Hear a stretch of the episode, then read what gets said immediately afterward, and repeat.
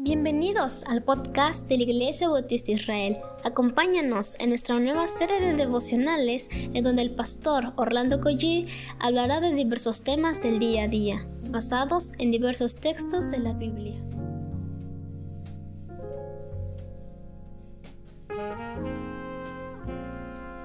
Muy buenos días queridos hermanos, vamos a comenzar con una oración en este día. Estamos en el capítulo 9 del libro de Nehemías y soy el pastor Orlando Collí de la Iglesia de Dios Fuerte e Israel. Oramos al Señor Padre. Te damos gracias Señor porque tú permites que tengamos un descanso. Gracias Señor porque podemos ver un nuevo amanecer. Te pido Señor que tú bendigas a los que salen a trabajar. Bendice Señor a los que trabajan en casa. Señor, bendice a cada persona que tiene la oportunidad de escuchar este devocional, Señor. También te queremos suplicar, Señor, por los hermanos que están en Cuba, que están en Venezuela, Señor, que están sufriendo de alguna u otra manera, Padre, un poco más que nosotros, además de la pandemia, Señor. Te pedimos que nos bendigas en esta mañana, en el nombre de Jesús. Amén. Bueno, dice la palabra de Dios, versículo 16 del capítulo 9, Mas ellos y nuestros padres fueron soberbios y endurecieron su cerviz y no escucharon tus mandamientos. Creo que sale a, todas luces el tema del orgullo. Y aunque este tema requiere más tiempo para estudiar, porque a decir verdad, todos nosotros lidiamos con ello constantemente. Sin embargo, está en este pasaje bíblico y tenemos que abordarlo, quizás no de manera exhaustiva, pero vamos a ver algunos aspectos de del orgullo. En primer lugar, el primer paso para, con la ayuda del Señor, vencerlo, es reconocer que tenemos también nosotros este problema todavía y que necesitamos la gracia del Señor para que nos lleve a, vivir en humildad. Es lo que está haciendo Nehemías. Mas ellos y nuestros padres fueron soberbios y endurecieron su cerviz y no escucharon tus mandamientos. La primera característica de que tenemos problemas, porque quizás usted diga, la verdad es que yo no soy orgulloso. En ese momento usted ya, a partir de que usted diga, yo no tengo ese problema, es que usted tiene ciertamente ese problema. La característica es, la característica de que tenemos ese problema con el orgullo es que, como dice la versión NTV, somos tercos. O como dice esta versión, no escuchamos. No es que tengamos problemas auditivos, sino que escuchamos, pero hacemos caso omiso. Voy a dar un ejemplo.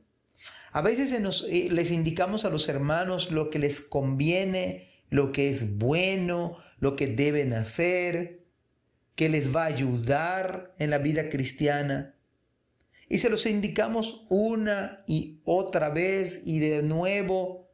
¿Y sabe qué, hace, sabe qué hacemos o hacen muchos hermanos? No hacen caso. Esto se llama orgullo. ¿Por qué? Porque queremos hacer lo que a nosotros nos parece mejor o que a, lo que a nosotros nos parece correcto.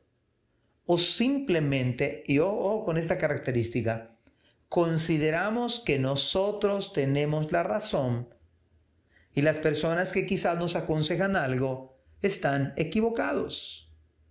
Por lo general hacemos las cosas que nosotros pensamos o consideramos y que los demás ciertamente, no sé, lo ven desde otra perspectiva.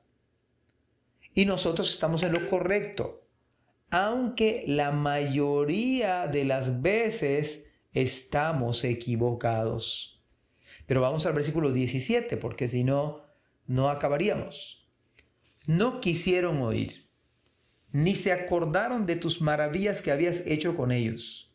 Antes, otra vez remarca el autor, endurecieron su cerviz y en su rebelión pensaron poner caudillo para volverse a servidumbre.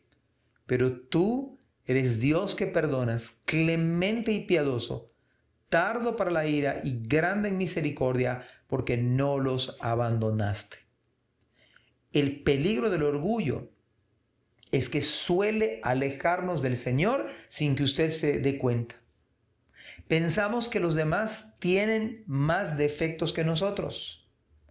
Consideramos incluso que somos tratados injustamente, como que no merecemos este trato que hacen con nosotros. Pensamos que otros tienen pecados más grandes que los nuestros. A veces decimos, no, pero si el hermano fulano no hace esto o aquello, ¿y por qué a mí me llaman la atención? ¿Por qué no le llaman a los demás la atención, pero siempre a mí? Hay una tendencia también a justificarnos. Bueno, es que lo que yo hago es debido a esto, a aquello o a lo otro. Otro detalle con el orgullo es que minimizamos lo que hacemos. Pero si no es tan grave lo que yo hago, si además otros hermanos lo hacen. El problema de fondo, porque nos distrae todo esto, es que dejamos de maravillarnos de Dios mismo. El problema del orgullo es que dejamos de ver a Dios y empezamos a vernos a nosotros.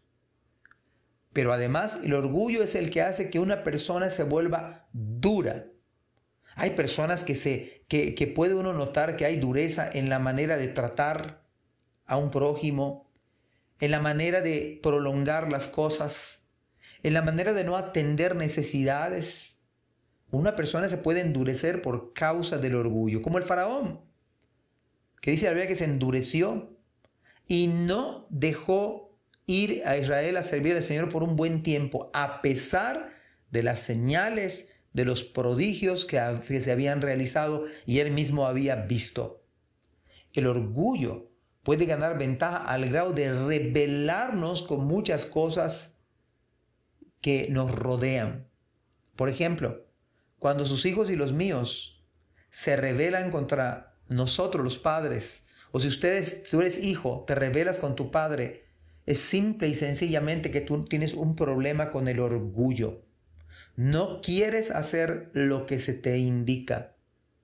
De tal manera que toda rebelión que tenemos en cualquier área, las esposas, los esposos, es un problema que tenemos contra Dios. Y puede ser en la iglesia, porque también en la, en la iglesia suele a veces suceder que hay hermanos que son rebeldes, se rebelan, por no mencionar la rebelión de Coré, ¿verdad? Pero hay rebeldía en la iglesia, o en la familia, o en la escuela. ¿Sabe cuál es el origen? El orgullo nuestro. Lucero de la mañana se convirtió en Satanás precisamente por orgullo. Quiso ser igual a Dios. Y esa trampa le puso a Adán y Eva. Ellos quisieron ser como Dios y pecaron rebelándose por el orgullo de sus corazones. De tal modo que el orgullo entorpece nuestras decisiones, al grado de equivocarme, de cometer errores que pueden traer nuestra propia ruina espiritual. Pero la bendición de, esta, de estos versículos es que la gracia de Dios, tal como el Evangelio, el Evangelio, es más grande que nosotros mismos.